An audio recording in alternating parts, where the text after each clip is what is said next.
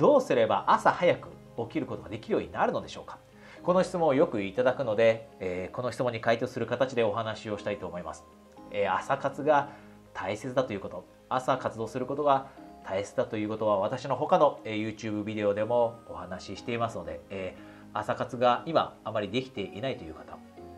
これから、えもしあなたがですねやりたいことに挑戦していく過程においてまだしっかりと朝の大切な時間を活用できていないのであれば、えー、ぜひ今日のビデオを見ていってください。または過去の、え朝活に関するビデオも見てください。じゃあ朝どうすれば早く起きることができるようになるのか、えー、私はそもそもですね、えー、平均してもちろん、え夜寝る時間によって変わってきますが平均して朝5時半に起きるようにしています。で5時半に起きた後にえどんなことをしているかというと私の自分の習慣として朝の習慣としてえまず meditation 瞑想をします。瞑想します。そしてその後に visualization をします。でその後にですね体を少し動かしてでその後に、えー、よく最も集中力を必要とする本を書くだったり何かコンテンツを作成するこのような最も頭を使うことを朝の一番まだ頭がすっきりしている時間の中でやるようにしています。これが私の普段のルーチンであり習慣です。であなたがもし、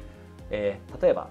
8時からは普通に仕事に行かなければいけないしまたは7時半にですね仕事に出かけなければいけないという生活を今していてですねその前に、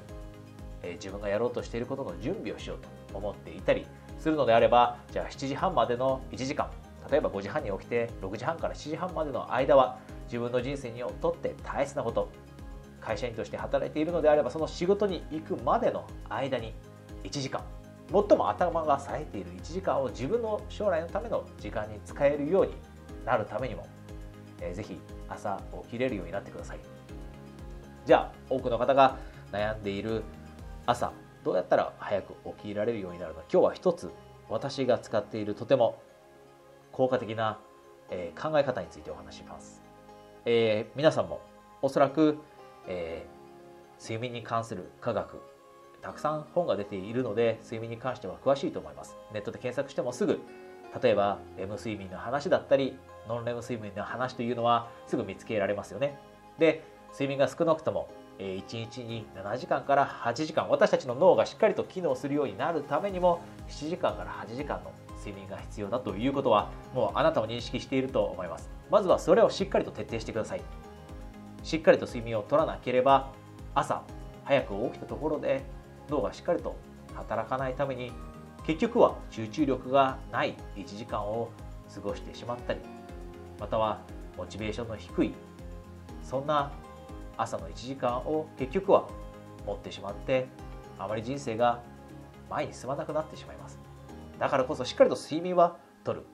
そして睡眠をとって体力をそして気力もです。そして脳の働きもしっかりと取り戻した。後に大切な1時間を過ごすことが大切です。なので睡眠をしっかりととるということは大前提にあります。そしてじゃあ睡眠がしっかりと取れているのであればどのように早く起きるか。もちろん前日の夜に早く寝る必要がありますよね。7時間か8時間寝なければいけないのであれば。そして5時半に起きなければいけないのであれば10時半に寝る必要があるかもしれません。それでやっと7時間の睡眠が取れる。で7時間の睡眠を取ったからって必ずしもすっきりと起きれるわけではなくて目覚ましが鳴った時にはスヌーズをかけようかなと思う人もいると思いますしまたは自分で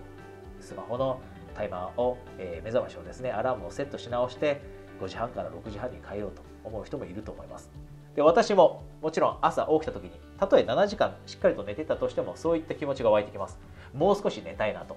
でこれっておそらくもう少し寝たいと全く感じない人っていないのではないでしょうか。じゃあそういった眠いなともう少し寝たいなと思っている中でも起きられるようになるために私がどんな考え方を持っているかというとそれは睡眠の科学を利用します。睡眠の科学で実証されたことがあります。実証されていることがあるそれは何かというと私たちは約90分の睡眠のサイクルというのを持っていますよね。レム睡眠とノンレム睡眠のサイクルは90分。で朝私たちが7時間ぐらい寝た後にはそのサイクルを4回だったり5回繰り返していて私たちの脳は少しずつ起きようという状態に近づいていきます。眠りが浅くなっていって少しずつ起きようという姿勢に近づいていく。でそんな時にアラームが鳴ります。7時間寝たのであればもう起きようかなという風な状態に脳がなっている時にアラームが鳴る。そして目が覚める。そうすると脳はもう起きようという状態になっています。でもそこで私たちが逆にスヌーズをもう一度かけてしまったりまたはアラームを設定し直してしまって30分後に起きよう60分後に起きようこのようなことをしてしまうとどうなるかというとせっかく私たちが起きようと思っているのにも私たちの脳がもう起きようというそういった状況にいるのにも関わる状態ですね。その状態にいるのにもかかわらずもう一度眠りのサイクルを始めてしまうことになります。で眠りのサイクルは先ほども言いました90分ありますよね。でじゃあスヌーズをかけた場合には15分 ,15 分後にもう一度アラームが鳴るかもしれません。でアラームをかけ直したのであれば30分後または60分後かもしれません。その瞬間っていうのは私たちがまさに睡眠のサイクルのど真ん中に真っ只中にいる時です。でそんな時に起こされるとさっきのもともとアラームが鳴った時にはしっかりと脳が起きようという状態にいたにもかかわらず今は逆に睡眠のサイクルに入ってしまっているために脳はしっかりと起きようという状態ではなくてまだ寝たいという状態にいます。すると何が起きるかというとその結果起きた後の初めの4時間は私たちの脳がなかなかうまく機能しない状態に陥ります。集中力がなかったりしっかりと物事を考えられなかったり4時間です。4時間もの時間私たちがこの睡眠のサイクルの真っ只中にいる時に起こされることによって効果的な脳の働きを得ることができなくなってしまう。せっかくスヌーズで15分の余分な睡眠を得たのにせっかくアラームをかけ直して30分の余分の睡眠を得ることができたのに逆に脳にとっては逆効果になっている。これは恐ろしい事実ではないでしょうか。しっかりと寝たと思ったのに逆に脳の働きが低下する。であなたはもしかしたらこれを経験したことがあるかもしれません。朝アラームで起きた後意外に頭はすっきりしている。でもやっぱりもうちょっと布団があったかいから寝たいなと思って30分余計に寝たとします。でまた30分後にアラームが鳴って起きた時に逆にもっと眠いなという感覚を得たこと。私は何回もこういった経験をしました。でこれも今話したことに関係しています。つまり私たちがもともとは脳が起きようという状態にいてそういった準備ができている状態で起きたから比較的頭がすっきりしたなと思ったのにもう一度寝たことによって逆に睡眠のサイクルの真っ只中でまた起こされて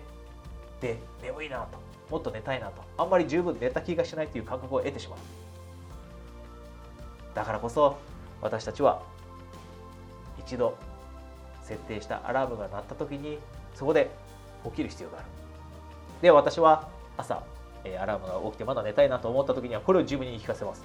30分寝てもいいけどそれってその後の4時間自分の脳がしっかりと働かないということにつながるんだよと。これを自分に言い聞かせることができるといやいや眠いけどでも寝たら逆に脳が働かなくなるんだったら起きようと。そんな無駄なことはそんな意味のないことはするのをやめようと。冷静に思えるようになる。つまり眠いなっていうその衝動に打ち勝つ論理を得ることができてその結果朝起きようと。1回目のアラームでしっかりと起きようと思えるようになって二度寝をしなくなる。これが私のとっている方法です。ですのであなたももし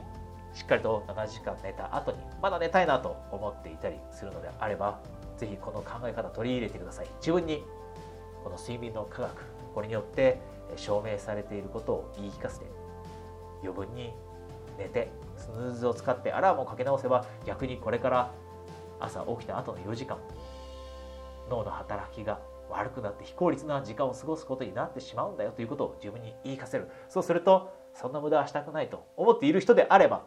じゃあ起きようと思えるようになるはずです。是非これを試されてみてください、えー、もし皆さんがですね今持っている目標があってなかなかそれに向かってその目標地点に向かって進んでいけないと思っていたり、え自分の今の進捗状況に満足していないそのようなえ悩みを感じていましたら、えそんな方にはですね私との、え体験コーチングをお勧めしています。で期間限定ですねたまに、えこの体験コーチングを無料でプレゼントしている時もありますのでもし皆さんがですね本気で、え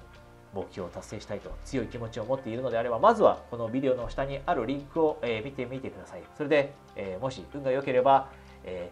体験コーチングを無料でプレゼントしている期間中であればですね、え無料で30分のスカイプでの私との体験コーチングを受けることができますので、ぜひこちらもチェックしてみてください。えそれでは体験コーチングまたは、えまた次の来週のビデオで皆さんとお会いできるのを楽しみにしています。コーチ、大塚海人でした。